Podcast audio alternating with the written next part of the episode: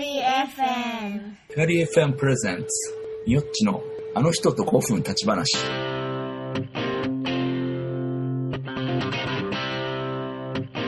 どうもみよっちです。えっ、と今日はですね、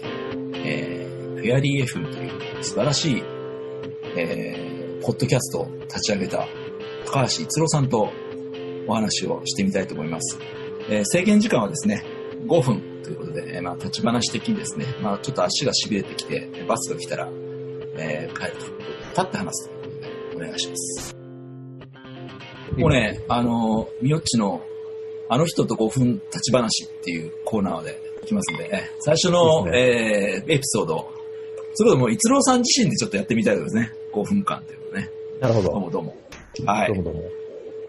なんか、ちょっと前も聞いたかもしれない。ちょっと高橋一郎さんって、このフェアリー FM って、な、なんで、なんで始めてなんでやってんの？こんなになんでやってんのなんか、すげえなと思ってて。いやー、まあなん、よく聞かれるけど、要はただ自分がポッドキャスト好きで、ポッドキャストやってみたかったっていうのが一番、あうの、ん真実に近い答えですかね。で、やるからにはね、うん、うん、うん。うんやるからには、うん。やるからには、どういうふうにやるか、ね、どういう話をしようかな。まあ、お笑いの、こう、オールナイト日本みたいにしたいのか、個人で一人で話したいのか、まあ、いろいろ考えたんですけど、まあ、僕のその仕事柄っていうか、まあ、自分も関心があるそういう、なんつうの、社会課題とか、国際の的な、こう、開発課題とか、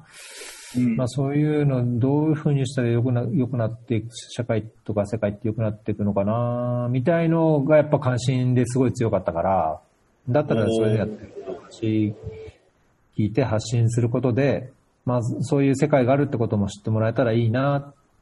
で、さらには、まあ、そういうやってる人のこう実際の生活みたいのをこう知ることでなんか雲の上みたいな存在な人がより身近に感じられたりとか、まあ、なんかそういうんだったらいいかなっていう感じですかね。あの、ポッドキャストってなんかこう、一番感銘を受けたポッドキャストってな、なんなんですか？感銘？高橋さん。一郎さんが一番。感うん、いろいろな視点がありますね。その構成とか、あー例えば質的なところで感銘を受けたものとか、うん。その配信の、ん？例えば？例えばやっぱりアメリカのポッドキャストはね、質が高いと思うんですよね。音声の質もそうだし、そのエピソードを構成するあれもそうだし、続けてるこうヒストリーとしてもあれだし、そういう、まあ、番組構成、なんだろう、日本でいうその放送とか制作会社みたいなのが多分関わってるので、うんまあ、すごい手が込んでるんですよね。だそういうのはすごい参考にな、参考にしたいなというのもあったのと、あとそれぞれやっぱ一人語りのものもあれば、対談、固定メンバーで対談するものもあれば、ゲストを呼んでこうくるくると回るようなものもあったりして、まあそういうのはいろいろ、どれも良かったかな。なんか結構、一郎さん、音、音ですよね。音、こだわりますよね。音質。なんかすごい、あの、バカでかいマイクを、あの、送られてきた時には、俺な、何し、な、これ何、何って思いました。な、すごいなんかこう、か、カラオケ屋さんでも最近置いてないみたいな、すごいこう、ガチマイクを送られてきた時に、こうパソコンにどう使う、つなぐ数かえ分かんなかったというですね。はい。いやいや、USB 端子があったじゃないですか。はい。いや、だ、あれは、あれはそもそも、僕にその編集のノウハウがあれば、三好さんもね、バンドやって、音楽やってたから、多分はいわかると思いますけど、その、いろいろ音、音響効果をつけるっていうだけだけじゃなくて、その外部音で、なんか風の音を消すとか、うん。遠くにある入ってくる雑音を消すとか、まあやろうと思えばいろいろできるようなんですけど、僕はやっぱその編集能力